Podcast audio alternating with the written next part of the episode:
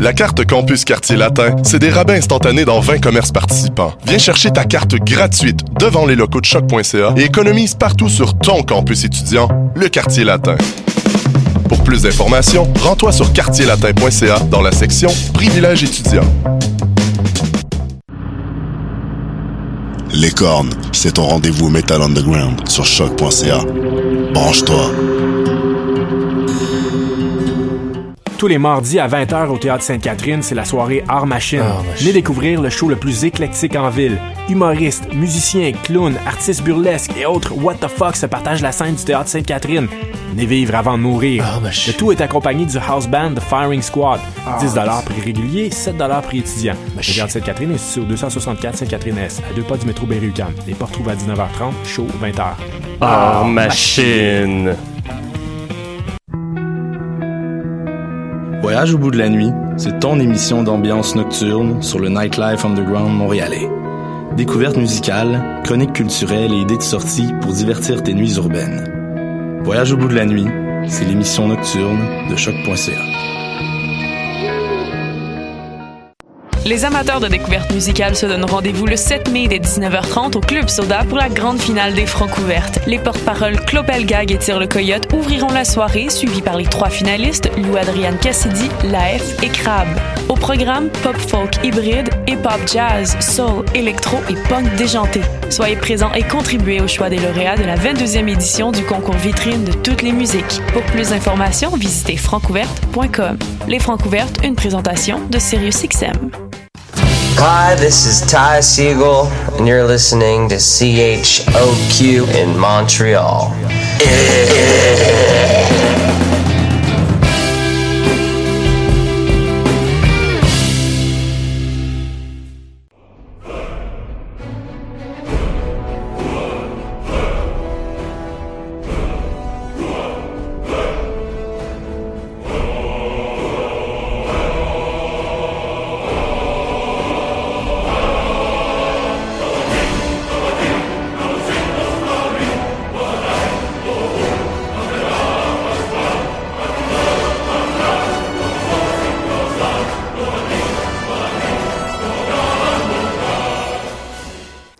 Bonjour tout le monde, mon nom est David Charbonneau. Vous écoutez le 40e épisode des choses qui n'intéressent peut-être que nous. Cette semaine, euh, il nous manque un de nos fidèles aventuriers. En fait, euh, Alexandre Ducharme est prise avec une grosse diarrhée. Non, c'est pas vrai. il est allé voir euh, Avenger Infinity War. Ben oui, il nous a abandonnés pour Avenger. me laisse seul avec Mathieu Oligny. Ouais. Euh, donc, Mathieu, qu'est-ce que tu as fait de bon cette semaine? Grosse semaine, hein? c'est la naissance du cinquième, euh, la cinquième personne dans la ligne de succession du trône britannique est cette semaine? Ah, j'étais pas au courant. Non, non, Euh, ben. non, crime, Euh. ça change toute la game de Crusader King. Mais effectivement, là, c'était une semaine d'examen pour moi assez, euh, assez rock'n'roll. Je sais pas si toi, t'as déjà fini. Ouais, ben j'ai eu la chance de finir vendredi passé. Ah, ok, quand même. que, justement, Ouais. je voulais te demander ça, comment que ça avait été ta fin de session, vu qu'on n'a pas eu d'émission la semaine passée, Ouais. justement, pour cette raison-là. J'étais Mais- encore en fin de session techniquement parce que j'ai un, travail à remettre en fin de semaine. Ben, en fait, au début de la semaine prochaine. Fait que j'ai encore un peu de stock à faire. Puis non seulement ça, mais je remets mon travail comme au 1er mai. Puis le 3 mai, je commence un cours d'été. OK. Euh, fait que c'est un peu, un je peu de pensais, la merde. tu vois, moi, je pensais que tu avais déjà commencé ton cours d'été. Non, c'est ça, ça s'en euh, vient très très bientôt, mais euh, c'est pas encore fait. Puis j'ai eu un examen vendredi dernier, puis un autre mardi. OK, Euh, OK. Mais ça a super bien été, fait que c'était pas trop. euh, c'était juste comme stressant évidemment parce que c'est un examen là, mais euh, Mais. euh, l'examen en tant que tel s'est bien passé. OK, OK. Mais non, c'est ça. En fait, euh, moi, j'ai fini ça euh, vendredi passé. Ouais. Euh, ouais, j'avais mes deux derniers travaux à remettre. Et d'ailleurs, je me suis fait plaisir. Là, j'avais un travail à faire sur un film de mon choix. Je l'ai fait sur Pulp Fiction. Oh. Euh, je sais pas ce que ça va donner, mais ça m'a fait plaisir de réécouter Pulp Fiction. Ah, j'avoue, Euh, hein. Ça faisait longtemps que je l'avais pas vu. euh. C'est quand même des beaux devoirs de dire euh, hey écoute le film qui s'attend puis fais un travail dessus. Là. Oui, ça, ça a donné des histoires bizarres là, dans mon cas. j'ai, quand même déjà fait un travail sur la dystopie, étudier la dystopie représent- représentée dans le film Robocop. Et je peux Oh. te dire que j'en ai vraiment plein le cul de Robocop et que je vais plus jamais réécouter Robocop de ma vie. Euh, parce que C'est sûr qu'étudier le cinéma, ça doit quand même te, te rendre un peu euh, allergique à certains trucs parce que t'en as trop Ben, T'as c'est- trop analysé des bouts de films. Ben, tu sais, c'est que ça, ça dépend, tu sais, comme par exemple, Pulp Fiction, l'avantage que j'avais, c'est que je l'ai tellement vu souvent dans ce film-là, c'est un de mes films préférés quand même, euh, que euh, je connais le film presque par cœur, là, pas les répliques, là, mais je connais quand même les, les grands moments du film. Puis, euh, ça, ça a donné lieu que j'avais juste à le réécouter une fois, puis je savais à peu près où retourner chercher mes informations quand je parler de quoi. Mhm. Puis c'était parler aussi d'un style cinématographique. Ouais, ouais, ouais. Dans le cas de Robocop, par exemple, ben là, c'était vraiment un genre de gros YOLO, analyser le film. Puis là, il fallait que j'aille chercher les symboles de Mhm. tout ce qui était représenté, par exemple. Euh, ce qui fait que euh, je pense que j'écoutais le film une à deux fois par jour pendant deux semaines. Ah mon dieu. Puis euh, oui, en jouant à Civilisation, par exemple, c'est l'avantage, euh, c'est que je peux l'écouter comme du monde juste Ouais. une fois, puis après juste le réécouter puis Ouais, prendre ouais. des notes. Ouais, ouais, ouais. Donc, euh, ouais, ouais, ouais. Mais sinon, la fin de session s'est accompagnée d'encore de jeux de Stellaris pour mon, de mon côté. J'ai génocidé, j'ai génocidé une bonne partie de la galaxie. euh, ça m'a comme, euh, ça, ça me faisait du Avec bien. ta là. Dead Star? Oui, entre autres, entre autres, mais aussi juste en capturant des planètes puis en tuant des populations complètes parce que tu sais c'est la fin de session, il fallait que je tue des, des races extraterrestres. Fallait que tu passes ta rage de, de fin de session sur des gens. J'écoute toujours le podcast Presidential aussi qui est vraiment vraiment intéressant. Je suis tombé récemment sur euh, l'épisode sur le président Warren Harding euh, qui était président au début des années 20 euh, et dont on a découvert assez récemment euh, parce que c'était euh, des documents qui étaient scellés euh, à la librairie du Congrès. On a découvert une correspondance complète du président Harding avec une de ses maîtresses. Euh, on parle de comme milliers de lettres d'amour entre lui et sa maîtresse qui sont très très explicites. Il y avait notamment euh, Ouais, mais beaucoup faut de dire que les sextextes n'existaient pas à l'époque. Effectivement, effectivement. Mais même les historiens qui les ont étudiés pour les années 20 trouvaient quand même ça osé, là, tu sais. Fait que c'est, c'est comme du stock qu'on verrait aujourd'hui puis qu'on ferait, ouais, Je te le genou. il y avait notamment beaucoup de discussions sur son pénis. Euh, dont, euh, puis il avait donné un surnom pour en parler dans, dans les lettres qui s'appelait Jerry. Mais, mais c'est Euh. ça que je trouve ça intéressant parce qu'on en parlait comme cinq minutes avant l'émission. Ouais. Puis je trouve ça drôle que le podcast parlait de quelque chose que j'ai comme glissé un mot le deux semaines en sachant pas trop de quoi je parlais. Ouais. Puis ouais, ouais, non, j'ai trouvé ça encore une fois, c'est un podcast super intéressant parce que l'angle qu'ils ont pris pour parler de ce président-là, parce qu'on ce qu'on cherche tout le temps dans le podcast, c'est à voir qu'est-ce qui amène quelqu'un au leadership, comment il exerce son leadership. Puis une, une des angles qu'ils ont pris pour lui, c'est d'étudier toutes ses relations extra-conjugales, puis comment comment il, il était dans le fond un man whore en gros là, parce qu'il avait vraiment déjà dit à, à un reporter une chance que je suis pas une femme parce que je serais tout le temps enceinte, je suis pas capable de dire non. Eh boy, Ouais, c'est- quand même. Ouais, ouais, ouais, Ouais, ouais. ouais. C'est, c'est, un statement assez, assez fort, hein. Mais en tout cas, je suis content quand même Je- que tu nous parles de ça parce que je pense que ça nous donne quand même une bonne idée si on cherche un nom à donner à notre personnage de Genital Justin. Jerry. J'ai aussi euh, écouté l'épisode sur euh, le président Teddy Roosevelt, qui est un des présidents américains les plus appréciés, les plus euh, euh, tout ça dans les listes, dans les top 5 des meilleurs présidents américains pour la plupart des listes des historiens. C'était quand même tout un badass là. euh, quand il a, il a voulu après ses deux mandats de président, il a voulu, il a pris une pause comme d'un mandat, puis après ça il a voulu redevenir président, puis euh, il, s'est présenté comme étant un troisième candidat qui était pas républicain ou démocrate, il s'est juste présenté aux élections. Puis pendant un discours, il s'est a pas fait le droit de se présenter pour un troisième mandat? bah oui, n'importe qui. Ah non, oui, oui. À ce moment-là, il n'y avait pas encore la règle. Euh, c'est une règle qui a été créée avec euh, Franklin Delano Roosevelt, qui lui s'est présenté quatre mandats. Fait puis avant, c'était comme une espèce de tradition qui venait du premier président George Washington, qui s'était présenté deux mandats, puis qui a Fait juste fait deux mandats. C'est pour ça qu'ils ont implanté la règle. C'est ça. Ben Roosevelt, il a comme fait quatre mandats, là. Fait qu'ils ont fait OK, ben là. Mais euh, c'est ça. Teddy. Roosevelt, euh, il, il- se présente aux élections, il fait un discours, puis il se fait tirer par un gars dans la foule. Il se fait tirer à l'épaule. Euh, la balle est ralentie par son, son- la caisse de, de, son, de ses lunettes et par un, un document de 50 pages de notes qu'il a pour sa- son discours qui était dans discours. sa poche. Euh, fait que la balle est comme ralentie, mais il- c'est un gars qui, qui a été cowboy pendant longtemps. Il a vécu dans la nature. C'était comme un, c'était un aventurier assez intense, ce gars-là. Euh, fait qu'il savait que la balle, avait- il savait que comme il était capable de respirer comme faut, fait qu'il savait que la balle avait pas percé un poumon. Fait qu'il s'est dit bon, je suis correct, c'est chill, je fais juste saigner un peu. Fait qu'il a dit à son entourage non non, je retourne faire le discours. Puis la foule, la foule était en train de lyncher le gars qui l'avait tiré parce que tu sais, il venait de tirer. En plus, il retourne il devant retourne, tout le monde. puis il a dit à la foule touchez pas au gars. Il, a- il, a- il s'est arrangé pour que la police le sorte puis disent là vous vous vous le traitez comme il faut, il faut qu'il y ait un, un procès pis tout le kit. Il est monté sur le stage, il a fait un discours d'une heure et demie, puis après il est allé à l'hôpital.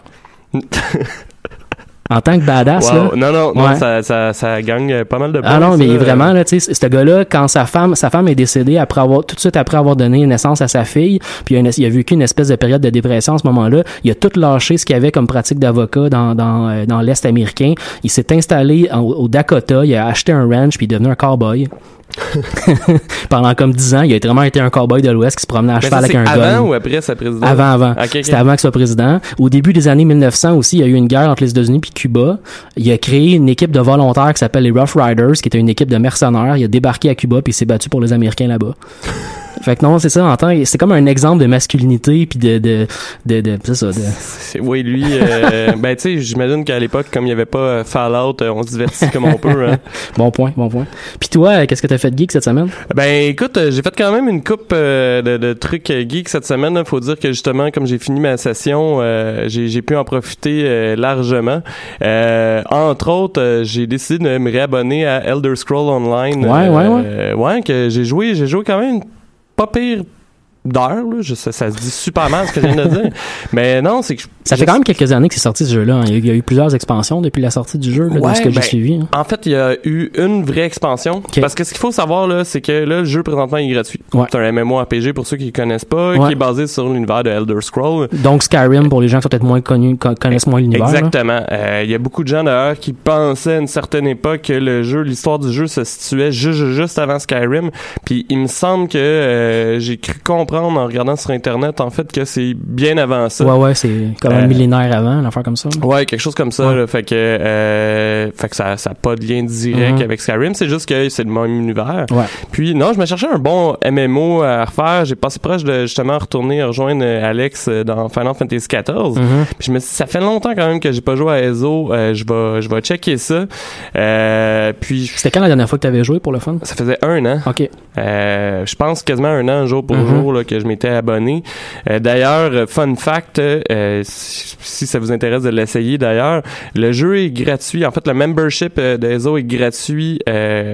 Au complet jusqu'à dimanche si je me trompe pas Ok. et c'est sorti euh, une heure après que je me sois abonné fait que euh, j'ai comme payé pour absolument rien puisque j'aurais pu profiter juste de la fin de semaine puis essayer le jeu puis voir si j'aime ça avant de payer mon euh, mon 17 pièces et 99 Parce que tu le disais tantôt, le jeu est gratuit, mais il y a des forfaits, dans le fond, aux membres où on va avoir plus de, de Ben, fonctionnalités. c'est ça. Tu sais, Ok. tu parlais des expansions, puis en gros, il y a une grosse expansion qui est l'expansion de Morrowind, que je Ouais. pense qui est sortie l'année dernière, si je me trompe pas, qui rajoute euh, un nouveau secteur à la map. Euh, je pense qu'il rajoutait la guilde des voleurs, Ok. etc. Et euh, il y a aussi plusieurs DLC que j'ai pas trop compris pour de ce que ces DLC-là rajoutaient. En fait, je me trompe. Dans Morrowind, il n'y a pas la guilde des voleurs, c'est dans un DLC justement qui Ok. rajoutait les quests de la guilde des voleurs. Ok. Je pense qu'il y a un DLC, par exemple, qui rajoutait les quests de, de Guild Mage, etc. Et quand tu payes, en fait, par mois, c'est que t'as pas besoin de payer, t'as pas besoin de payer euh, ces DLC-là. Ils viennent avec accès. le jeu. Ok. T'as accès au jeu, mais t'as pas accès, par exemple, à Morrowind. Ce que Ça, je savais pas. Ce qui est le dernier. Exact. Euh, Ok. Celui-là qui est sorti un, il y a un an, ouais. qui est une grosse expansion. Ok. Moi, une des raisons pourquoi je me suis abonné, c'était parce que je Tu pensais avoir, ben oui, puis je me suis dit, Ouais. tant qu'à payer le 35 pièces, ben je vais me ouais. par mois parce qu'il y a d'autres avantages. Par exemple, notre expérience monte plus vite. Euh, ouais. T'as infinité d'ingrédients pour crafter que tu peux garder sur ton personnage, etc. Et c'est en plus qu'il y a une nouvelle expansion qui sort euh, début juin, en fait, qui est euh, Somerset Island, Ah ouais. qui est le, Les territoires des High Elf, dans le fond. Exactement. les- C'est d'ailleurs pour ça qu'il y a quelques rumeurs qui pensent que éventuellement le prochain Elder Scroll, quoi qu'il sorte Skyrim 2, Mhm. euh, va être euh, Dans potentiellement Island. parce que ça va être la première fois qu'on va pouvoir Ouais. jouer pour de vrai dans ce cool. dans ce monde-là. Mm. Ouais, ouais. Puis euh, Est-ce que je me trompe d'ailleurs ou euh, toi, t'es un, t'es le genre de joueur d'Elder Scroll qui a commencé avec Morrowind? Non? J'ai oui, en fait, j'ai commencé avec Morrowind. Euh, je faisais pas grand chose parce que pour de vrai, je me souviens d'avoir acheté le jeu sur Xbox et euh, de pas trop comprendre parce que j'étais pas particulièrement à l'aise en anglais. Morrowind est super Et- compliqué dans ma Ouais, tête à comprendre. J'ai même réessayé dernièrement. Puis je vous cacherai pas que euh, la majorité du temps, je jouais avec euh, mon cellulaire ouvert sur le- un walkthrough pour savoir où Ouais, c'est fallait que j'aille. Parce que pour ceux qui ont jamais joué, ben toi t'as joué en fait. à Moi, j'ai commencé à Oblivion, j'ai vu un peu de. Morrowind, mais j'ai jamais essayé moi-même. Ben, c'est parce que l'histoire de Morrowind a de l'air crissement complète. Le problème, en fait, je me souviens pas si c'était comme ça dans Oblivion, mais euh, Morrowind, c'est que t'as un esti de gros paragraphe, puis t'as des mots soulignés, Hum. puis il faut que tu cliques ces mots, dans le fond, ou Ouais, tu y a pas ça sélectionnes dans les mots pour pouvoir ouvrir d'autres trucs de dialogue. Ouais. C'est pas tout le temps important ce qu'il dit, tu sais, de Ouais. Elder Scrolls, pas toute l'information qui, est valable pour faire avancer la quest, c'est surtout du lore. Ouais, c'est ça. Mais là, c'est qu'il faut vraiment que tu cliques sur tout parce que pour débloquer ta quest, faut que tu poses les bonnes questions. Pour partir une quest, faut que tu poses les bonnes questions.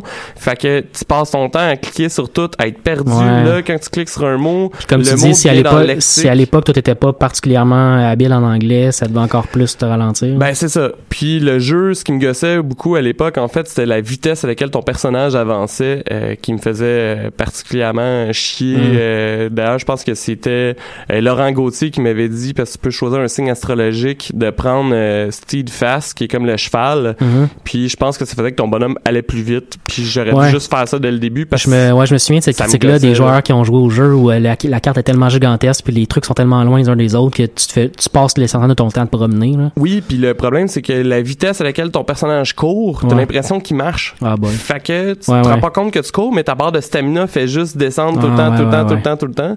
Fait que c'est, vraiment de la merde. Fait que tout ça pour dire que euh, j'ai réessayé Elder Scroll Online, qui est gratuit si jamais vous voulez euh, l'essayer bientôt. Euh, As-tu vu des différences par rapport à l'année passée où tu avais joué? T'as- T'as-tu remarqué qu'il y avait... ben, je en fait, je sais pas si c'est parce que il y a le 10% de plus euh, d'expérience qui est gagné, Ouais. mais euh, j'ai l'impression de progresser vraiment trop vite comparativement à avant. Mais avant, je trouvais ça trop lent, puis je payais quand même. Ouais, ouais. Euh, Il y a le crafting aussi que j'ai bien la misère. Moi, ce que j'aime, c'est con, mais ce que j'aime beaucoup dans les MMO, c'est crafter. Mhm. Puis euh, j'ai un peu de misère avec le, le, le truc de crafting parce qu'il m'était arrivé un peu la même chose dans, dans Final Fantasy XIV, quoi que c'était plus flagrant dans, dans, dans Final. C'était que euh, j'ai l'impression que le crafting ça sert pas à grand chose Ouais. pour de vrai parce que les équipements que tu vas trouver vont toujours être meilleurs. Ouais. Puis en tout cas, c'est- un peu fucké J'essaie d'explorer plus ça là. J'ai pas encore fait, j'ai jamais fait en fait de ma vie, mais je parlais un peu avec du monde sur le chat de- en ligne, Mhm. puis qui me disait qu'il tripait solide sur les donjons euh, à faire. euh, Ouais, ok. Ça, j'ai pas essayé encore. Ouais, dans ouais, Final ouais. 14, je l'ai fait, j'ai vraiment aimé ça. Je pense que c'était le bout que j'aimais le plus aussi dans Star Wars, euh, Mhm. dans le temps où que, en fait on était tous dessus, fait qu'on pouvait faire les donjons à quatre euh, dans Ouais, la gang. ouais, ouais. C'est quand même agréable. C'est la même mécanique dans les autres. J'ai jamais fait de. J'ai joué un tout petit peu, là, mais j'ai jamais fait de donjon non plus. Mais tu sais-tu si c'est la même mécanique? C'est le même genre de. J'en ai vraiment aucune Ok. idée. Tout ce que je sais, c'est qu'au niveau 15, euh, ça débloque euh, un group finder pour faire des donjons. J'imagine le même principe qui va te téléporter à l'entrée du donjon ou quoi que ce soit. Euh, donc, je, je sais vraiment pas. En fait, pour, pour être franc, là, Ezo m'a donné un peu le goût de me réabonner à Star Wars, mais c'est parce que je me souviens qu'ils ont, selon moi, ils ont détruit le jeu en le rendant en, fir- en, en solo. Ouais. Fait que je vois pas tant l'intérêt de ça. Ouais. Sinon, euh, cette semaine, ben, je pense que tu l'as vu aussi, il y a le nouveau trailer de Venom, Venom. qui est sorti. Ouais. Qu'est-ce que t'en as pensé? Ish. Ouais, hein? Ouais. C'est, ça, ça a l'air euh, weird un peu. euh, ouais, ouais. Je sais pas, je sais pas c'est quoi le hostie de problème d'être comme tout le temps en train de moffer les films de Venom? Ouais. Venom, c'est un de mes vilains préférés là, dans Ouais, la ouais. vie parce que j'aime beaucoup Spider-Man. Puis ça avait l'air tellement pourri, là. Le- non seulement. ça a l'air beau, par exemple? Ouais, ouais. Mais non seulement j'ai trouvé l'intrigue d'avoir, de, de ce que j'ai compris, euh, l'acteur principal joue un espèce de journaliste qui enquête sur une, Mhm. une, une, euh, Eddie Brooks. Ouais, il joue une, une, euh, il joue donc un journaliste qui enquête sur un, un scientifique qui essaie de découvrir de quoi de weird. En, en se rendant dans, dans le laboratoire du scientifique, il est contaminé par Venom, puis c'est là qu'il devient Venom. Même ça, je trouvais ça hyper plate comme histoire. Puis après ça, quand j'ai vu de quoi avait l'air Venom, puis c'était quoi les, les espèces de, de, de pirouettes qu'il faisait faire, là, il y a comme une scène où euh, il est sur une moto, la moto, il, il, se- il se déprend de la moto puis parce qu'il est dans les airs, là, fait qu'il y a comme un, un espace de 10 mètres entre lui et la moto, puis là, paf, il y a des, des tentacules de Venom qui sortent ça. de lui, Mais ça avait l'air hyper weird. weird. C'est, je trouvais même que c'est ça, la, la, l'espèce de, de, de- d'effets spéciaux étaient mal faits ou faits bizarrement, là. En tout cas, j'avais de la misère à... Mais tu sais, mais tu sais, en même temps, puis là, euh, je suis content parce qu'Alexandre n'est pas là pour me chicaner puis me dire que j'ai tort ou quoi que ce soit. mais euh, par exemple, Alexandre parlait qu'il y avait une nouvelle série de comics sur Venom, fait que Ouais. ça devait être basé là-dessus. Ouais. Puis moi, c'est peut-être ma relation avec Spider-Man qui a toujours été un peu spéciale parce que j'ai grandi avec les Ouais, dessins animés euh, des années 90 là qu'il y avait à Canal Famille ou à je m'en Moi aussi, moi aussi, j'ai vu cette, cette série Puis, ben moi, c'est ça que j'aimais de Venom, en fait, c'était que c'était Eddie Brooke qui était le compétiteur direct en journalisme avec Peter Parker, puis qui était en crise parce qu'il perdait tous ses contrats à cause de Parker. Puis en devenant Venom, savait l'identité de Peter Parker, et ce que j'aimais, c'est le fait qu'il était vraiment comme consommé par la, haine qu'il avait envers ce personnage-là et qui devenait vraiment euh, qui devenait vraiment un être violent contrairement à Toby Maguire qui devient une genre de mauviette euh, Trop pacifique. là.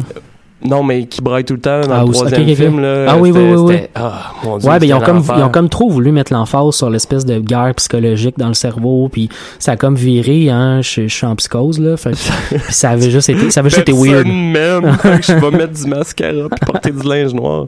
Je- je- en tout cas, Ouais, non, en tout cas, ce premier, non, je, je fais partie de la gang comme toi, des gens que le premier trailer qui est sorti de Venom m'a vraiment pas impressionné. Ça m'a pas donné le goût d'aller le voir au cinéma quand ça va sortir. Est-ce que je vais le regarder? Probablement oui, là. Ouais, puis c'est ça, moi aussi. C'est sûr que je vais le regarder. Au cinéma, je suis même pas encore sûr que je vais le faire, là. Ils je par sur Netflix. Ouais, mais en même temps, c'est sûr que l'été, c'est toujours le fun d'aller voir ce qui se passe au cinéma, puis probablement qu'il va sortir au courant de l'été, là. J'ai pas, je me pas, J'ai même pas regardé la date. Non, en fait, c'est ça. c'est c'est à ce point-là que ça m'intéresse Ouais. pas. C'est comme j'ai réalisé dernièrement que Han Solo, ça sortait au mois de mai, puis Ouais. je savais même pas. J'étais surpris qu'il était pas encore sorti. Ouais. C'est à ce point-là aussi que ça m'intéressait. Quoi, je vais sûrement aller le voir pareil. Mais euh, non, sinon, euh, j'ai euh, une nouvelle importante à, à vous faire. Il y a un de nos auditeurs cette semaine qui m'a envoyé, je pense, une nouvelle primordiale, soit est la sortie du premier roman euh, adapté sur le jeu Minecraft qui s'appelle Minecraft The Island. Et euh, la prémisse, en fait, euh, du roman, si j'ai bien compris, c'est qu'il y a quelqu'un qui se réveille sur une île qui est constituée de blocs. Bref, je je sais pas ce que ça va donner. Ça va être Fait sûrement complètement pourri. Si je comprends bien, ça sera plus juste moi qui va faire des chroniques de livres, tu vas en faire une prochainement. Je suis pas mal certain que je lirai jamais ce livre-là. euh, et puis d'ailleurs, euh, à cause de ta question que tu m'as posée avant l'émission, euh, Mathieu, euh, ça a été écrit par euh, Max Brooks, Mhm. qui est un auteur qui a quand même fait World War Z, Ouais. qu'on me dit juste du bon de World War Z. Fait Ouais. que je sais pas comment. Puis il a fait un autre livre que je connais pas. Et qui quand était- tu m'en as parlé, j'ai eu peur que ça soit une espèce de truc de fanfiction qui a été publié par Ben, quelqu'un, je que ça soit que hyper ça obscur. au début, ouais. puis j'aurais, pour de vrai, c'est pour ça que j'ai pas checké c'était qui l'auteur. C'est vraiment toi qui Ouais, tu m'as demandé si tu es un auteur connu, mais comme ça a l'air de quelqu'un qui a fait de quoi pas pire. Fait que je comprends pas la fixation de.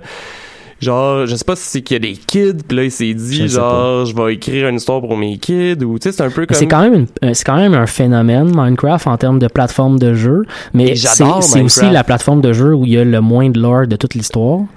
Mais tu sais, il y a fuck all là, c'est tout est à créer, c'est un c'est un sandbox, c'est un jeu dans lequel il y a pas d'histoire, puis on crée notre histoire. ça reste un jeu de Lego. Oui, c'est ça. Fait que c'est c'est c'est c'est un peu fucké là, tu sais, c'est comme quand Telltale avait sorti le, le jeu euh, de, de Minecraft Star, de Story Ouais. genre.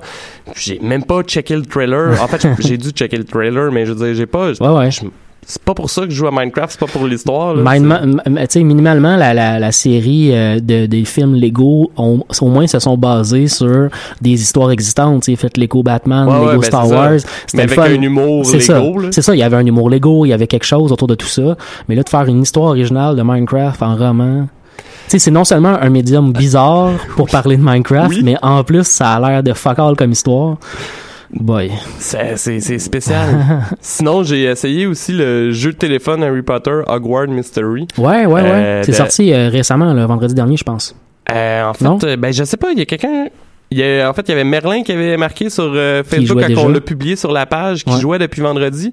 Mais euh, je me souviens plus, ça fait combien de temps que c'est sorti? Dans ma tête, c'est hier que, on- du moins, on a publié. Ben, c'est Alexandre qui avait publié que le jeu sortait Mhm. aujourd'hui. Euh, fait que je l'ai téléchargé en voyant ça. Je me cherchais depuis longtemps un petit jeu de cellulaire. Puis c'est un peu le même principe que tous les autres jeux cellulaires, soit qu'il faut que tu attendes une heure pour que tous tes points soient rechargés, puis que toutes tes actions prennent des points dans le fond. OK. Euh, mais avec un petit aspect RPG, là, c'est un peu comme une histoire dont vous êtes le héros, quoique j'ai pas encore trouvé d'éléments dont vous êtes le héros. Sauf le fait que la première chose que quelqu'un te demande, c'est que tu rencontres quelqu'un sur le chemin de traverse Ouais. qui te dit Hum, J'aimerais être la personne la plus populaire de ma maison. Qu'est-ce que tu penses que je devrais faire? Puis là, le choix, genre, en ce qui s'agit un chapeau, un pull ou une écharpe. Puis ton choix, il va le suivre. Fait que la scène d'après, il va avoir le pull. Puis j'ai plus jamais revu ce pull-là sur ce bonhomme-là. Fait que ça a été comme mon moment dont j'étais le héros, c'est de pouvoir lui donner des conseils de mode. D'ailleurs, il me félicitait pour les conseils de mode que je lui ai Ben, donnés. Ben, bravo. Puis j'espère pour lui qu'il va devenir la personne la plus Mhm. populaire de notre maison. Ben oui. Je suis un griffon d'or Ben oui. parce que bon, je les je les aime beaucoup. Puis, mais j'ai hésité euh, entre eux autres puis Serdaigle, en fait, parce Ouais, que j'aime ouais, beaucoup ouais. les Serdaigle aussi. Je- euh. moi, je pense que si, si j'étais quelqu'un d'Harry Potter, je serais un cerf d'aigle. Ouais, ouais. Ben écoute, rien qui t'empêche de, De l'être de maintenant. Ouais, ouais, ouais. Avec, euh, Mais moi aussi, j'ai pas de jeu de téléphone, fait que j'imagine que ça, ça se joue dans le transport en commun, tu joues un petit peu, puis après ça, Ben. t'attends de revenir en transport en commun plus tard pour que ça soit rechargé, puis tu peux se rejouer, non? Ben, tu sais, comme moi, j'ai joué un peu avant l'émission, puis je me dis qu'après l'émission, je vais pouvoir réutiliser mes, mes, mes actions. Mais euh, ça, je pense Fait que ça fonctionne comment? Dans le fond, tu fais une série d'actions, puis là, t'as épuisé euh, tes- ton énergie, puis après ça, ça se re... Ouais, mais c'est que t'as as du temps, t'as du temps pour faire certaines actions. Donc, par exemple, là, moi, j'ai comme failé un cours parce que euh, j'avais une heure pour faire un cours de potion. OK, Puis, vu que je venais de faire plein d'affaires, il me restait comme trois points d'action. OK. Puis, ben, c'est ça. J'avais plus assez de points pour faire le reste, mais le, le chrono continue à descendre. tu sais. Mais c'est quand même drôle parce que ça pourrait vraiment être une situation étudiante dans laquelle ben, j'ai j'ai flâné Ben, je à gauche à. Je- Oui, oui, j'imagine, Je mais pense que sais- ça m'a même pas donné de désavantage. Ouais, c'est ouais. juste que faut que tu recommences. Fait ouais. faut que tu réattendes que tous tes trucs. Fait qu'à cette heure, avant de faire quoi que ce soit, j'attends que tout soit rechargé pour être sûr de pouvoir le clencher. Comme là, je suis dans un cours que j'ai 8 heures. OK. Parce que ça prenait plus de points d'action. J'espère. J'ai attendu d'être plein, mais là, ça fait deux fois, je pense, que je me recharge pour euh, pouvoir continuer. euh, ce, ce, ce cours-là.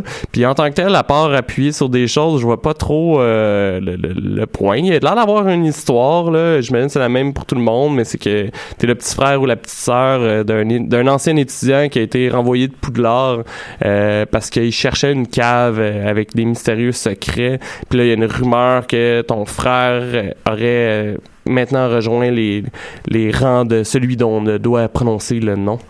Euh, donc, euh, si euh, jamais Martin, la personne qui a demandé si c'était aussi fun que XCOM, nous écoute, non.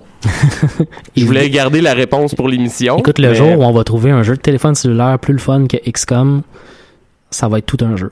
Oui, oui, puis je sais pas quel téléphone va le faire rouler. là. Ouais. Mais, euh, ouais, ouais. Avant qu'on passe au reste, je, je voulais souligner que euh, cette semaine, il y a des scientifiques qui ont, des scientifiques allemands qui ont sorti une étude euh, qui permet de, euh, en fait, ils ont découvert ce qui se passe exactement avec le cerveau quand on meurt. Euh, puis là, je vais pas embarquer trop trop dans la neuroscience parce que je suis vraiment pas un neuroscientifique. Euh, mais non, c'est ça, c'est choquant. hein. C'est pas ça tes Euh, études? Mais euh, donc, le, le- quand on meurt, genre, il y a comme une période de temps où le cerveau est encore en vie, puis le cerveau va même se mettre en, en mode euh, shutdown d'énergie, comme si on était euh, blessé ou que je sais, je sais pas trop, puis pour faire en sorte que le, le- le cerveau, dans le fond, meurt pas automatiquement. En gros, c'est ça que c'est ce que ça dit la recherche, euh, ce qui va peut-être ouvrir des nouvelles recherches scientifiques sur très zombie. Euh, un peu. Euh, mais ce qui est intéressant là-dedans, c'est que encore une fois, la sci-fi nous épate parce qu'il y a un épisode de Star Trek qui est paru euh, fin des années 80, début des années 90. C'est un épisode de Star Trek The Next Generation dans lequel cette théorie-là euh, très exactement été dit comme étant une réalité scientifique. Euh, donc, je trouvais ça intéressant de souligner à quel point la sci-fi est parfois euh, à l'avance de, de la science en, en sortant des idées, des, des théories. Parce qu'il faut, faut se rappeler que souvent que les auteurs de sci-fi sont très très proches de ce qui se fait vraiment en science. Ils prennent des choses qui existent déjà. Puis quand ils ont posé, les, les, les journalistes ont posé la question aux scientifiques de Hey, comment comment t'expliques que ce que tu viens de découvrir maintenant avait été prédit par Star, Star Trek il y a comme 20 ans? Euh, ils ont dit ben écoute, ce genre, ce genre de découverte-là avait déjà été faite sur des animaux il y a très longtemps. C'est juste la première fois qu'on le voit sur un être humain, sur un cerveau humain. Euh, fait que probablement qu'à l'époque, il y a des auteurs de Star Trek qui ont vraiment euh, vu des études passer à gauche puis à droite, ils ont juste pris ça, ils l'ont ont extrapolé là-dessus, puis ils en ont fait un petit truc dans leur épisode de, de, de- de la série. Euh, mais je trouve ça assez extraordinaire de voir qu'on se base parfois sur des trucs qui sont plus ou moins réels, mais qui ont une base scientifique quand on parle de sci-fi. Ben, tu sais, justement, tu, tu le sais, là, je suis- je suis loin d'être un Trekkies, mais Ouais. euh, je pense qu'un des points que tu me disais qui, était, qui te faisait triper de Star Trek, c'est le fait, justement, qu'elle essaie tout le temps de prouver tout par Ouais. la science. Ouais. C'est un des côtés du d'ailleurs qui fait que je trippe pas sur Star Trek parce Mhm. que moi j'aime beaucoup euh, qu'il y ait un sable laser puis pas Ouais, savoir ouais, comment ça fonctionne. Ouais, ouais, je m'en fous, je veux qu'ils découpent des choses avec Non, non, c'est ça. Dans Star Trek, on est rarement dans la magie dans l'espace, on est vraiment dans l'explication scientifique des choses, dans des théories. Puis, euh, Mais non, c'est ça, c'est une autre, une autre avenue de la sci-fi, c'est une autre façon de voir les choses. Ben, je pense que c'est de la réelle science-fiction, contrairement Ouais, ouais. à, par exemple Star Wars, qui est une aventure médiévale fantastique Ouais. dans un setting de l'espace. Tout à fait. Puis parlant de Star Wars, d'ailleurs, on a reçu l'annonce cette semaine, mais je pense que c'est même aujourd'hui même que euh, il allait avoir une nouvelle série animée de Star Wars parce que la série euh, Star Wars Rebel euh, qui, qui avait cours euh, qui avait été créée par Disney au moment où Disney les a achetés. terminé, ça? ça? Se termine vraiment bientôt de ce que j'ai compris. Euh, fait que là on a annoncé une nouvelle série animée qui va se passer euh, dans le cadre de la, de la nouvelle trilogie là, donc dans la trilogie des épisodes euh, Ouais, mais je pense que c'est une prémisse huit, à neuf. l'épisode 7. Ouais, c'est ça. Ça va se passer dans la résistance. Là, on a très peu d'informations, mais ce qu'on sait, c'est que ça va se passer dans la résistance. Puis on va suivre les aventures d'un pilote de la résistance qui a comme job d'aller chercher de l'information auprès du First Order puis de voler de l'info. Là, en gros, c'est un espion. Euh, le personnage va s'appeler euh, Kazuda Xiono. Euh, ça va être un pilote donc de la résistance. Mais on va avoir l'occasion de voir BB-8, de voir Poe Dameron puis Captain Phasma qui ont été confirmés. Puis Oui. les acteurs qui jouent dans les films, ces personnages-là, vont jouer les voix dans la nouvelle série. Que je trouve ça intéressant. D'ailleurs, euh, j'ai j'ai vu le commentaire tantôt passé, mais quelqu'un qui espérait fortement, en fait, ben, c'est Louis-Philippe euh, Mhm. qui espérait fortement qu'on n'ait aucune info supplémentaire sur Captain Phasma serait- pour faire fâcher tout le monde Ça serait encore. parfait. Ouais, ouais. Elle soit vraiment juste là pour avoir une belle armure. Si vous avez écouté les autres séries de animées de Star Wars, euh, il y, a, y a un truc intéressant, c'est que la, la nouvelle série animée est encore pilotée par Dave Filoni, euh, qui était le producteur de la série euh, Star Wars Rebel, puis qui était le réalisateur de la série Star Wars Clone Wars. Donc il y a une certaine continuité dans la manière que la série est menée. Euh, puis je sais que toi tu l'as écouté Rebels, entre autres, moi aussi je l'ai écouté un tout petit peu, là, je suis pas à jour pantoute, mais Ah, moi non plus, je suis pas à jour, Euh, mais contre, ce que j'ai écouté Star Wars Rebels, je le trouvais intéressant. C'était pas aussi enfantin que ce que je pensais. Puis il y a des petites histoires le fun à travers toute cette série-là. Ben, c'est que ça a pris énormément de temps, justement, avant que je l'écoute, Mm. parce que je pensais que c'était allait être super enfantin. Les graphiques, là, me gossaient Ouais. un peu. Je pense Ouais. que j'avais vu un bébé Wookie, puis j'étais ouais, comme, arc. Mais euh, non, non, j'ai trouvé ça quand même bien, mais j'ai juste vu les deux premières saisons. Je sais pas si on dit à combien, là, mais je pense que j'ai vu les deux Je, premières. je, je saurais pas non plus. Moi, je- j'ai au moins deux saisons de retard aussi. Là, fait que, mais ce que j'ai vu, je l'ai bien aimé. Fait que je me dis une autre petite série de, de dessins animés, euh, si ça vous tente d'embarquer là-dedans. Il y en a une autre de Star Wars qui s'en vient. Euh, c'est ça. Je pense qu'on peut passer en musique. Ouais, mais certainement, Mathieu, euh, je vais te laisser euh, pour pas faire, pour laisser Alexandre euh, se péter la gueule à chaque fois, Ouais, et le ouais, laisser ouais. tout seul. Je vais te laisser dire. euh, On va aller écouter le groupe euh, Québec Redneck Bluegrass Project avec la pièce Pantera Arctic 4 Triple Écoute, 800. je suis vraiment content que tu l'aies dit parce que moi j'aurais dit QRBP. Ouais, c'est- l'acronyme parce que le nom est très long, mais effectivement, c'est Québec Ben, Redneck Bluegrass que c'est ça Project. que t'as marqué. Ouais, ouais, j'aurais ouais. pas. euh, ouais, ça aurait été un bon moment. beau matin neige neuf. Je cale mon café cheminot, je m'attraque chaud sur dehors illico. Et puis un, puis trois, quatre, cinq coups de crin, donne si du choke. Donne si du choke. Écoute ça décoller chaud. T'es jaloux.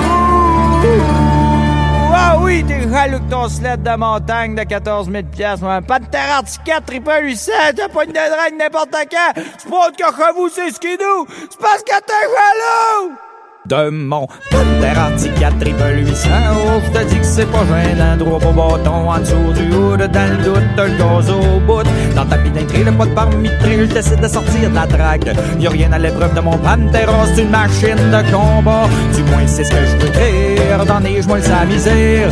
Du moins, c'est ce que je veux créer. Dans les moi sa misère. Ma machine à marche, ma machine à torche, mais c'est pas le top dans les chevaux. Ma machine à marche, ma machine à torche, mais c'est pas le top dans les chevaux.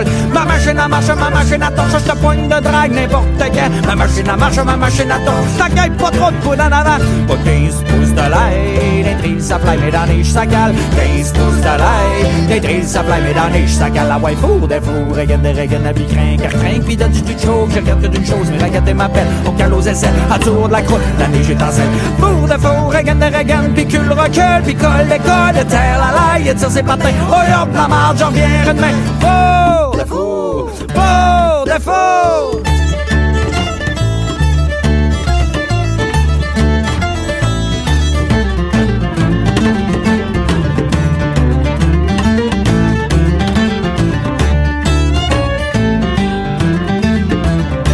J'ai sauté le reculon, ça recule plus toutes les impasses. J'y tire sur le cul tout le temps pour attirer ses patins. C'est un hostie sous-marin, je ferais pas long dans l'eau claire, dans les gemolles, ça même histoire. Mais je le pogne d'un drag, ça régional. Ton petit sled de montagne, un 803 bâtons dans le damé. Un sagoule, ça torche un peu tout arraché. Un 803 bâtons dans le damé. Sagoule, ça torche un peu tout arraché. Spot la strapette, le windshield, ça fuck le chien, mais ça veut vivre. Du duct tape et de la broche, colette à pisser dans la poche. Check ça filé comme l'étoile, ça laisse une traînée de boucan bleu. Ça sent deux temps la strap brûlée. C'est comme nous. Ah ouais, fou, des fous, regarde, regarde, puis craint, car craint, puis t'as du chose. J'ai rien que d'une chose, mais regarde m'appelle. On cale aux aisselles, la tour de la croûte, la neige étincelle. Fou, de fou, regarde, regarde, puis cul, recule, puis colle, l'école, terre, la laille, et ça c'est pas Oh hop, la marde, j'en viens, demain. Fou, de fou, regarde, regarde, puis craint, car craint, puis t'as du chose. J'ai rien que d'une chose, mais regarde m'appelle. On cale aux aisselles, la tour de la croûte, la neige étincelle. Fou, de fou, regarde, regarde, puis cul, recule, puis colle, l'école, terre, la laille, et ça c'est pas Oh hop, la marde, j'en viens, demain. Fort de four, fort de four.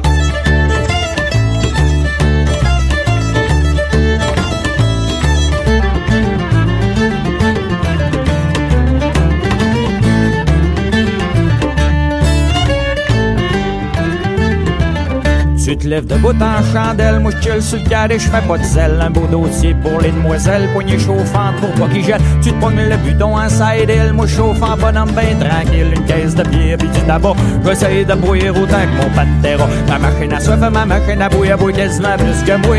Ma machine à soif, ma machine à bouillir, bouille quasiment plus que moi. Ma machine à soif, ma machine à bouillir, bouille quasiment plus que moi. Ma machine à soif, ma machine à bouillir, bouille quasiment plus que moi. Puis donne-y du choc. T'es jaloux. Oh oui, il est jaloux. Puis fou, le fou, regarde, regarde, puis craint, cap craint, puis donne-y du chaud. Regarde une chose, mais regarde ma belle. On aisselles, en dessous la croûte, la neige étincelle. Fou, de fou, regarde, regarde, puis cul, recule, puis colle, le colle, terre, la laille, ça c'est pas taille. Oh hop, la marge, j'en viens demain. Fou, de fou, regarde, regarde, puis craint, cap craint, puis donne-y du chaud. Regarde une chose, mais regarde ma belle. On aux aisselles, en dessous la croûte, la neige étincelle. Fou, de fou, regarde, regarde, puis cul, recule, puis colle, le colle, terre, la laille, c'est pas taille. Oh hop, la marge, ma belle. Cale aux aisselles, en dessous la croûte, la neige étincelle. Fou, de fou, regarde, regarde, puis cul, le colle, de terre, la laille, ça c'est taille. Oh la j'en viens. Oh hop, la. Oh hop, la. Oh. Vous écoutez l'émission Les choses qui n'intéressent peut-être que nous sur les ondes de choc.ca, la radio web de Lucam, et on enchaîne dans notre période, euh, dans la partie en fait euh, chronique de l'émission. Cette semaine, on voulait vous parler, en fait, moi je voulais vous parler de la série Wild Wild Country. Dave, tu vas nous parler tantôt de la série euh, Lost in Space. Lost in Space, voilà, euh, qui qui est disponible sur Netflix depuis la semaine dernière, je pense, il y a deux semaines. Euh, ouais, ouais, c'est C'est très très récent. Ouais, Ouais, ouais. exactement. En fait, c'est le 13 avril, si je me trompe pas. Ouais. moi, la série Wild Wild Country, qui est aussi sur Netflix c'est aussi, aussi hein? sur Netflix euh, depuis la mi-mars en fait euh, dernier. Euh, c'est une série documentaire qui m'a intéressé, ça m'a intrigué en tout cas pas mal. C'est une affaire assez euh, assez heavy, spéciale, bizarre, euh, par rapport qui s'est passé en Oregon dans les années 80. Ok. Euh, ça raconte euh, euh, ça raconte en fait la, la, la- ça suit le, un culte qui a été créé par un gourou indien puis qui s'est installé dans un En Oregon. en Oregon. ça c'est ça ça a l'air un peu weird puis créé Ben, moi, mais ça, les affaires, en fait, de, Ouais. de, de, de, de secte pis tout, là. Ouais. euh. Euh, donc le, le, le gourou en question s'appelle Bhagwan Sri Rajneesh. Euh, donc c'est un gourou indien qui est né euh, en Inde, qui a comme créé sa propre philosophie. Là. Il y a plein de gourous en Inde là, qui créent plein d'affaires par rapport. C'était extrêmement populaire dans les années 60-70 euh, dans le monde occidental. Euh, ce qui fait que quand il a créé, je pense c'est à Pune euh, en, en Indonésie, en, en Inde, donc dans un- une espèce de ville en Inde, je sais pas trop exactement, exactement c'est où, mais il a créé un ashram là-bas où il enseignait des trucs aux gens, notamment des techniques de méditation particulières, un paquet de trucs autour de tout ça. D'ailleurs, Euh, si je me trompe pas, la ville de Pony en Inde, euh, c'était euh, nommée ainsi en l'honneur du poney fringant dans les terres du milieu. Oui, oui, oui, absolument. Et, euh, donc, Bhagwan euh, est devenu assez controversé en Inde parce que l'Inde était particulièrement conservatrice à l'époque. Puis lui, il prêchait entre autres beaucoup des éléments d'amour libre, puis de d'éclatement de, la famille traditionnelle, puis d'aller. Écoute, son, son ashram en gros, c'était un espèce de gros party des années 70 où le monde fourrait courait partout, puis euh, s'échangeait tout. Euh, puis bon, en Inde, il a fini par se faire pousser à l'extérieur du pays, puis on décidé d'aller s'installer aux États-Unis. Euh, donc Pourquoi la gang. il a été poussé en dehors? euh? Mais c'est ça, il y avait des, il y avait des problèmes avec les autorités indiennes, il y avait beaucoup de chefs religieux Ouais, qui, le, qui, qui le poussaient à, arrêter ces pas trucs. plus de détails que ça. Mais je me souviens pas exactement honnêtement de, de toute la Écoutez-tu le documentaire? oui, oui, oui, mais le documentaire, en fait, commence avec son installation en, en Oregon. États, ok. Ouais. Fait qu'on a, on voit pas vraiment beaucoup ce qui se passe là-bas. D'ailleurs, c'est une des critiques que j'ai du documentaire, c'est qu'on on parle pas beaucoup de la philosophie en tant que telle qui met de l'avant puis des croyances que ces gens-là ont. On va pas beaucoup pousser là-dessus. Ce qu'on va mettre de l'avant, c'est vraiment le conflit qui est créé quand ces gens-là s'installent en Oregon. Parce que l'endroit où ils vont s'installer en Oregon, c'est que il y a une espèce de, de, de, mysticisme euh, dans lequel que Bagwan va voir une ville dans le désert. Fait qu'il s'installe dans le nord de l'Oregon où il y a des territoires euh, plus ou moins euh, désertiques là-bas. Euh, il va s'installer dans une petite ville qui s'appelle Antelope, qui est une ville de 40 habitants. Tu sais, c'est genre hyper, hyper petit. Euh, puis ils vont acheter un ranch, en gros, de la place, puis ils vont construire des choses sur le ranch. Sauf qu'en l'espace de quelques semaines, la ville est rendue avec 5000 habitants qui sont tous des des des, Des fidèles de des ce fidèles secte-là. de, de ce secte-là. Puis euh, la secte, sont- sont- tout le monde est habillé en rouge, en orange ou en rose. Euh, fait que ça, tu sais, les gens, ça paraît que sont font partie de cette secte-là. Ils sont tous entre eux, sont vraiment un peu weird. Euh, et puis euh, la, la- la- le bras droit de, de Bagwan, c'est une femme qui s'appelle Ma Anand Sheila. Euh, vous allez voir si vous écoutez la série, est vraiment vraiment complètement folle. Euh, ça, ça va dégénérer assez rapidement parce que ap- après avoir, au début, ils vont vouloir transformer leur ranch en ville, enregistré comme étant ville. Ça va être refusé par les autorités euh, plus haut. Fait que là, ils vont essayer carrément de prendre le contrôle de la ville d'Antelope avec des élections dans lesquelles ils vont juste se présenter aux élections. Puis comme ils sont habitants de la place, mais ils gagnent les élections. Euh, Ah après oui, ça, il représente 99% de la population, Genre- ce que j'en comprends. Genre, tu sais, mais c'est pas tout le monde qui était enregistré. Il y a des gens là-dedans qui étaient de nationalité indienne qui avaient pas le droit de vote. Il y a des gens qui venaient d'autres États qui étaient pas enregistrés comme citoyens. Fait que c'était pas si facile que ça d'avoir les votes. Euh, mais rapidement, ils vont tomber en conflit avec les autorités locales parce que les gens ont l'impression de se faire envahir par un espèce de culte par rapport, tu sais. Mais là, tu parlais en fait de, de son bras droit, là, de la Ouais, femme. ouais. Euh, Est-ce que je dois en comprendre que c'est des images réelles en fait qui sont présentées? Oui, ouais, je ouais, une c'est- ah, un peu comme la Canal D. Non, non, non, de- c'est vraiment des images d'archives de l'époque. En fait, il y a deux, ch- deux choses qu'on voit en même temps. Euh, il y a des entrevues hyper poussées, super intéressantes avec des gens qui ont vécu la chose, notamment euh, euh, Manan Sheila, qui vit aujourd'hui parce qu'elle a passé du temps en prison après toute cette histoire-là. là. tu vas voir quand je vais te parler un peu tantôt de ce qui se passait. Mais elle a passé du temps en prison, puis maintenant elle vit en Suisse. Euh, puis on a vraiment passé, tu la vois assise, puis elle raconte, elle, son point de vue sur ce qui s'est passé. On a des anciens membres du culte, notamment l'avocat de, euh, de Bagwan et, de, et du culte en tant que tel qui va nous parler beaucoup. On a des membres du culte qui nous parlent. On a des habitants de la ville d'Antelope qui, nous, qui nous répondent. Il y a genre l'ancien district attorney, donc le, le- la- l'espèce d'avocat de, de, de l'État de l'endroit qui nous parle. Il y a vraiment plein, plein d'intervenants de l'époque qui nous, qui nous donnent des informations sur leur point de vue de la situation. Puis on voit vraiment les deux côtés de la médaille. On voit les habitants de l'endroit qui se sentaient envahis. On voit les gens de l'endroit qui se sentaient incompris, les, les les, les Rajneshi, donc les les les les les, euh, les disciples du culte de, de Bhagwan Rajneesh qui se considéraient comme incompris parce qu'il y avait beaucoup beaucoup de d'informations qui circulaient à gauche puis à droite puis notamment un, C'est un peu comme les gens de la meute. il y a un documentariste euh, allemand qui avait filmé des scènes qui se passaient dans le, le, le ashram en Inde. Puis il y avait des scènes notamment où il se passait des orgies de, de, de, de gens, notamment des orgies violentes où les gens, des espèces de, des gens vivaient comme des espèces de psychoses là, fait qu'ils faisaient des euh, de, la méditation, puis ils ça comme un partaient. titre de film à Canal Indigo, c'est Orgie violente.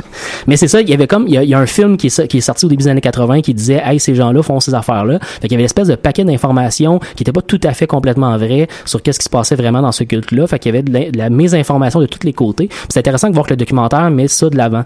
Puis en plus, les non seulement ça a été énormément couvert par les médias américains, fait qu'on a beaucoup d'images qui viennent des chaînes de télé locales, nationales, un peu partout.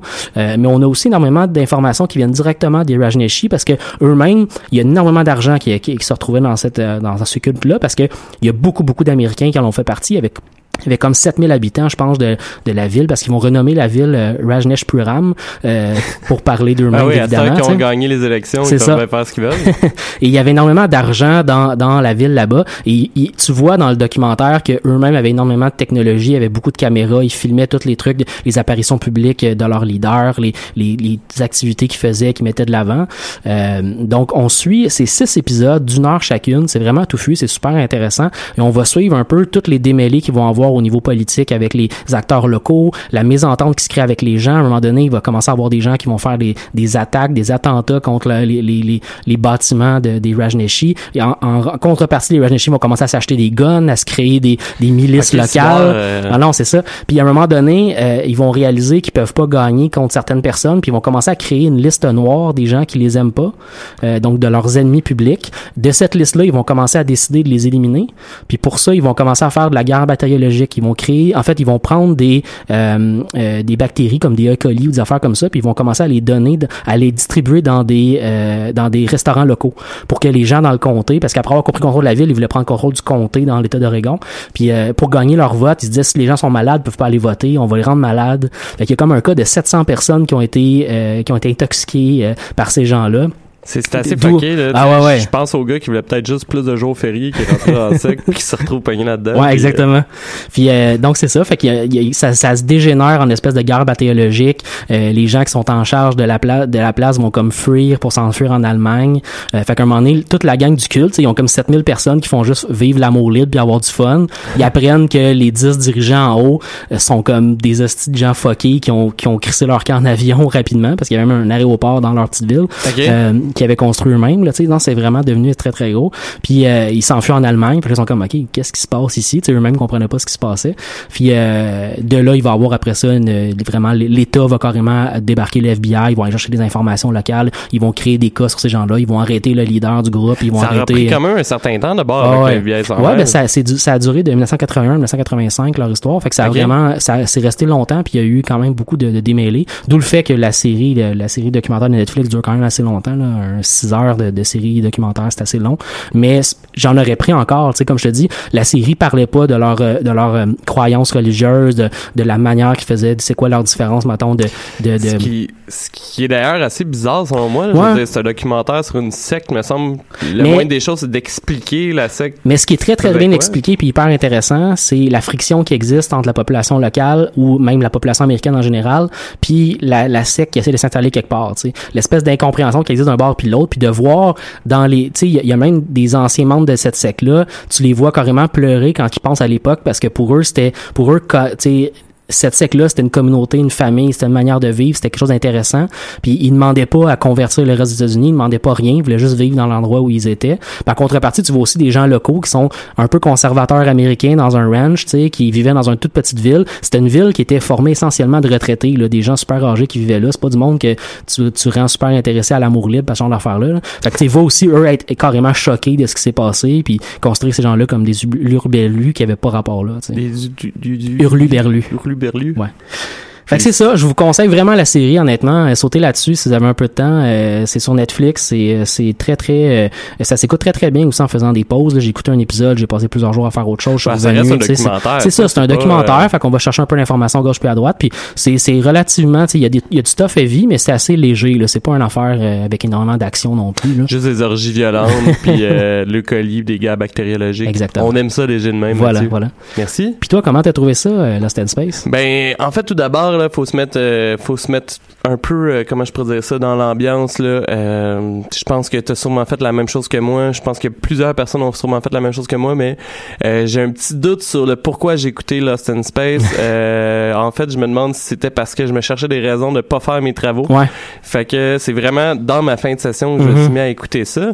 Je me souviens pas si on en avait parlé à l'émission ou juste comme les trois ensemble au bar. Ouais, quand le trailer est sorti, on en Quand a parlé. est sorti. Ouais, ouais. Puis je pense que toi puis Alex, vous aviez pas l'air super intéressé. Peut-être c'est juste Alex. Non, mon- juste Alex. Moi, je moi, intéressé. OK. Puis moi, justement, au contraire, j'ai comme fait Ah, ben, tu sais, ça, ça a l'air pas pire. Ouais, ouais. Euh, faut dire que j'ai absolument aucune attache Ouais. envers, euh, cette, envers la série originale. En fait, j'ai juste vu le film de 98. Même chose pour moi. euh, bon, tu sais, puis d'ailleurs, la seule chose que je me souviens de cette série-là, là, Mhm. ben pas de cette série-là, mais du film, c'était genre qu'il y avait un robot Ouais. que euh, d'ailleurs c'est ça c'est très drôle c'est que même si j'ai vu le film il y a des personnages que je suis allé voir sur Wikipédia si c'était des nouveaux personnages sont, ça a l'air qu'ils sont tous dans le film Ouais, je me souviens absolument de rien Non, ouais. puis je me souviens qu'il y avait Will Robinson qui revient du futur mais je me souvenais pas c'était quoi la raison Ah oui, ouais, ok, tu, ben, tu viens de me rappeler que ça existe dans ce Ouais, film-là. c'est Ok, ça. ouais. mais c'est à peu près les seules choses que je me souvenais un peu de ça J'ai jamais vu aucun épisode de la série originale non Ouais. plus. Euh, faut dire que c'est vieux, là, ça date des années 60. Mais la- L'histoire Euh, classique de ça, c'est qu'il y a une famille qui est en voyage dans l'espace pour se rendre à une colonie, puis puis ils se perdent, puis ils se Ben, ramassent sur une planète. Mais je sais ça? pas si c'est ça l'histoire de la série originale. Mais je pense que les fait. originales sont juste perdus pendant Ben, longtemps. c'est ça, Ouais, ça. Là, en fait, ce qui est intéressant avec la série de Netflix, avec le remake, c'est que euh, ce qu'on a décidé de faire, ben c'est ça, c'est que t'as comment je pourrais dire ça? La saison 1, c'est un peu comme si c'était la prémisse de pourquoi la famille est perdue dans l'espace. OK. Et euh, là, là, je m'explique. En fait, là, c'est que en 2046, Ouais. euh, ça, ça se peut que je me trompe un peu, mais en 2046, il y a comme une astéroïde qui fonce vers la Terre, ou je sais pas trop. Euh, la Terre est assez détruite à cause, bon, des réchauffements climatiques, la Ouais, ouais. pollution. En gros, la on a scrappé notre planète, là. Oui, oui, ben c'est une histoire classique de science-fiction et de la Et du science- monde- et du monde réel aussi, un peu. réel. Trump il est à son dixième mandat, non, je sais pas. Mais euh, non, c'est ça. Fait que dans le fond, la famille Robinson, euh, qui est une famille assez euh, riche, euh, assez euh, avec un intellectuel, un intellect assez grand. Là, Je Mhm. veux dire, euh, la fille, la plus, la plus vieille des enfants, étudiant en médecine. Mhm. La mère est ingénieure spatiale. Le Ouais, père ouais, est comme haut gradé militaire ou je Ouais, sais pas trop. Ont décidé en fait de participer à un projet qui est de, de se faire envoyer en fait sur une colonie appelée Alpha Centauri Mhm. pour recoloniser une autre planète et Mhm. quitter la Terre. Ben, en fait, c'est les deux adultes décident de faire ça pour donner un meilleur avenir à À leurs, leurs enfants. enfants. ouais.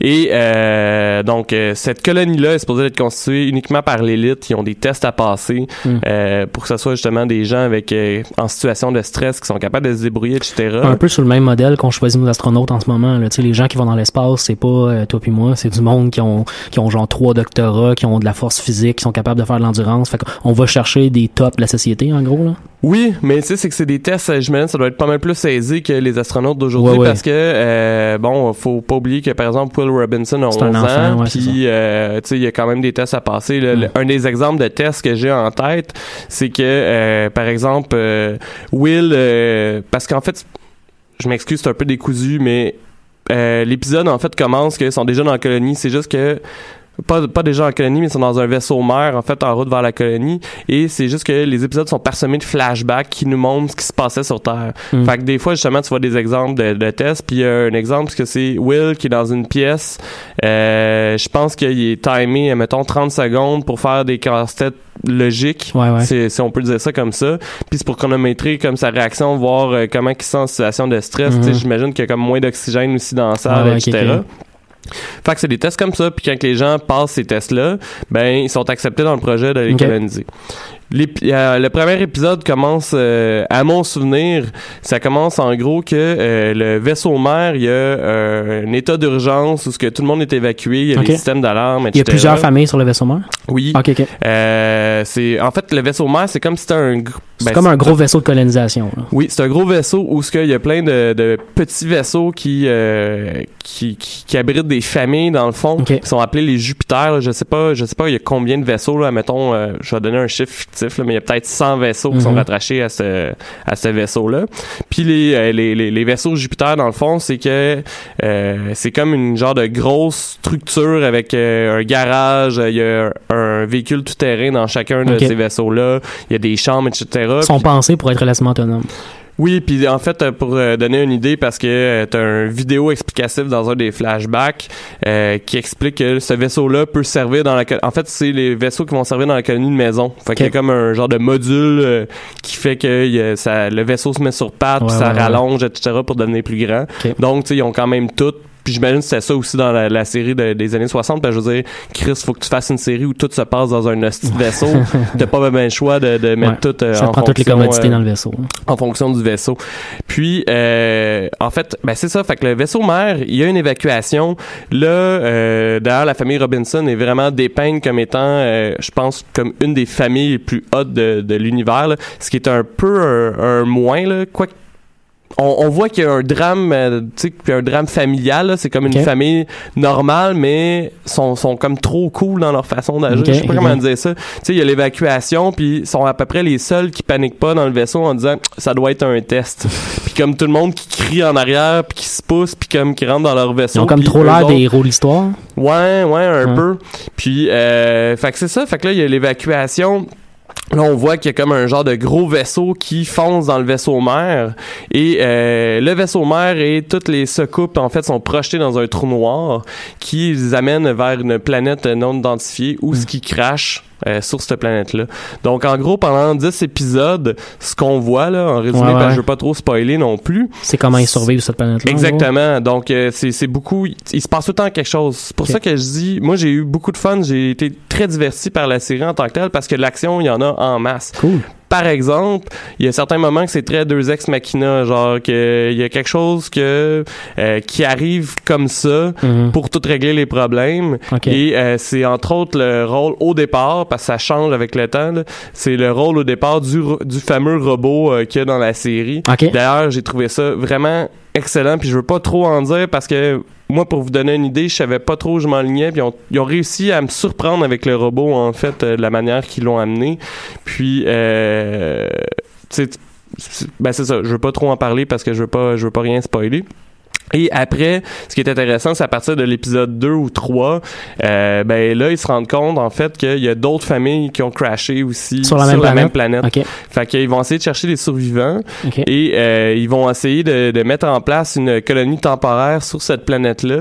Et c'est là, en fait, que je pense que c'est venu vraiment me chercher. Je pense que j'aurais préféré que la série reste de même, puis qu'on voit les gens sur cette colonie. Ça m'a comme donné une ouais, idée, Un, un envie de voir, d'en voir plus, parce Ouais, que là, ouais, il ouais. y a des fucks, mais là, c'est plus juste la famille Robinson, c'est genre... La communauté. la communauté en tant que telle, puis là il y a des gens d'un peu partout. Je pense qu'il y a une autre famille où il y a des scientifiques, puis Mm. les autres, tu sais comme euh, il y a ils crachent euh, sur la, la planète avec eux autres. Il y a un gars qui a été élu comme étant genre euh, futur maire de leur village dans la colonie. Fait que Ah là ouais. il agit déjà en leader, Ouais. mais ça paraît que c'est un politicien. Fait que là tu sais tu pas trop, Ouais, puis ouais, tout. Puis d'ailleurs il y a plein de, de calls de comme moi j'ai pas voté pour lui pendant la série, qui, sont des calls complètement inutiles, mais qui font quand même un peu sourire parce que le personnage nous tombe vraiment sur les nerfs.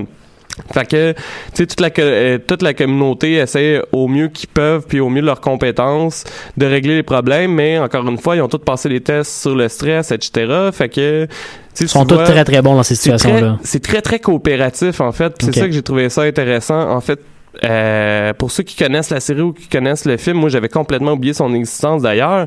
Le méchant de l'histoire, dans le fond, c'est euh, Dr. Smith, Ouais. euh, qui a été donné dans le remake. euh, le rôle a été donné à une femme. Et comment, en fait, encore une fois, je veux pas voler le punch, mais c'est de se demander. Je, je lisais des critiques tantôt justement en, en chemin, puis il y avait une question que je trouvais quand même pertinente, c'est si la colonie fait passer des tests pour demander juste l'élite, etc., l'élite, les meilleures personnes de la société, Mhm. c'est comment une personne comme le Dr. Smith s'est ramassé là. Ouais, ouais. Et euh, je pense qu'ils ont bien répondu en fait à cette question-là avec son background que tu vois encore une fois dans les flashbacks. Ok. Fait que c'est ça qui est intéressant. Souvent, mettons, un épisode va commencer avec un flashback, Mhm. puis tu reviens au présent. Puis c'est un bon Mais- méchant? C'est-tu euh, c'est un méchant qu'on trouve le fun, qu'on, tu qui, Euh, qui crée une bonne interaction avec les bons? Oui puis non. Moi, j'ai trouvé intéressant. En fait, la critique euh, le- le- le- l'envoie chier littéralement. Ah ouais, là, ok. Mais ils disent pas. Ils disent d'ailleurs que c'est pas à cause de l'actrice. L'actrice est vraiment bonne. Ils pensent que c'est qui a été mal écrit. Moi, j'ai trouvé qu'il y a des bouts intéressants, mais euh, tu sais, en gros, en fait, là, la caractéristique principale du méchant, c'est que c'est ça doit être la meilleure bullshitteuse sur terre et manipulatrice. Mm. Euh, j'ai trouvé ça intéressant. Cependant, je pense que c'est ça aussi que les critiques doivent euh, doivent chialer, c'est que tout le monde passe son temps à la croire. Puis au début, au début, c'est compréhensible parce qu'ils n'ont pas de preuves qu'elle mente, mais Ouais. évidemment, plus la série va avancer, plus il va y avoir des preuves que, que c'est une bullshitteuse. Puis c'est qu'il continue quand même à se faire bullshiter tout le temps. Puis c'est comme. Ça devient presque frustrant de voir ton héros qui fait encore la même erreur que oui, en fait, il, il devrait y donner une autre façon de, Ouais. de- de se débrouiller par rapport à ça. Et il y a un personnage aussi que j'avais oublié qui est euh, Don, qui est un genre de contrebandier qui me fait particulièrement penser à Han Solo, qui est visiblement l'élément euh, humoristique euh, de la film. série. Mais j'ai trouvé son personnage vraiment très hot là en fait euh, c'est la contrebande qu'il fait c'est que euh, il amène du scotch à la colonie parce qu'il n'y a pas d'alcool Fait qu'il fait de la contrebande parce qu'il dit je comprends pas comment des gens peuvent être heureux sans, sans bon scotch puis il y a comme des caisses de scotch Nice. puis tu sais c'est le genre de personnage là mais c'est quand Ouais, même un good puis euh, il va quand même Ouais, il va quand même aider les gens. Au final, les images sont sont vraiment cool. J'ai adoré la musique aussi de la série. Ça s'écoute bien là. J'avais vraiment, encore une fois, je sais pas si c'est parce que j'avais pas envie de travailler sur mes travaux, mais j'avais hâte de De voir le prochain de épisode. réécouter la suite. Ouais, je pense que j'en ai écouté au moins euh, deux par jour. euh, malgré mes travaux, malgré Mhm. mon sommeil, euh, théoriquement à avoir. Euh, puis je me suis pas tanné là, ça, ça a valu la peine. Puis euh, ben c'est ça, je vous dirais pas la fin. La fin par exemple, on la voit venir, on finit par la voir venir bien des ouais. affaires, mais comme je dis, euh, même si c'est pas un chef-d'œuvre, euh, je pense que c'est un très très bon euh, divertissement et que ça vaut vraiment la peine. euh. Genre, tu vas avoir hâte d'avoir. Tu penses qu'il va y avoir une saison 2 puis tu vas avoir hâte de voir la saison 2 quand même? Moi, je pense que oui. Moi, je pense que oui. Puis oui, je vais avoir hâte de, de voir la saison. Ma deux. dernière question, est-ce qu'ils ont gardé la catchphrase célèbre du robot? Oui. Danger, Will Robinson? Oui, en fait, il dit trois phrases différentes. Il dit Danger euh, Will Robinson. Il y a une phrase que je dirais pas parce que ça spoil. Et euh, il dit aussi juste Danger. En Nice. fait, il y a un moment que j'ai- bien aimé, c'est que Will fait faire un dessin au robot et euh, il demande euh, au robot de nommer son œuvre et il répond juste Danger. Nice. Ça crée un genre de malaise. Ouais, ouais, ouais.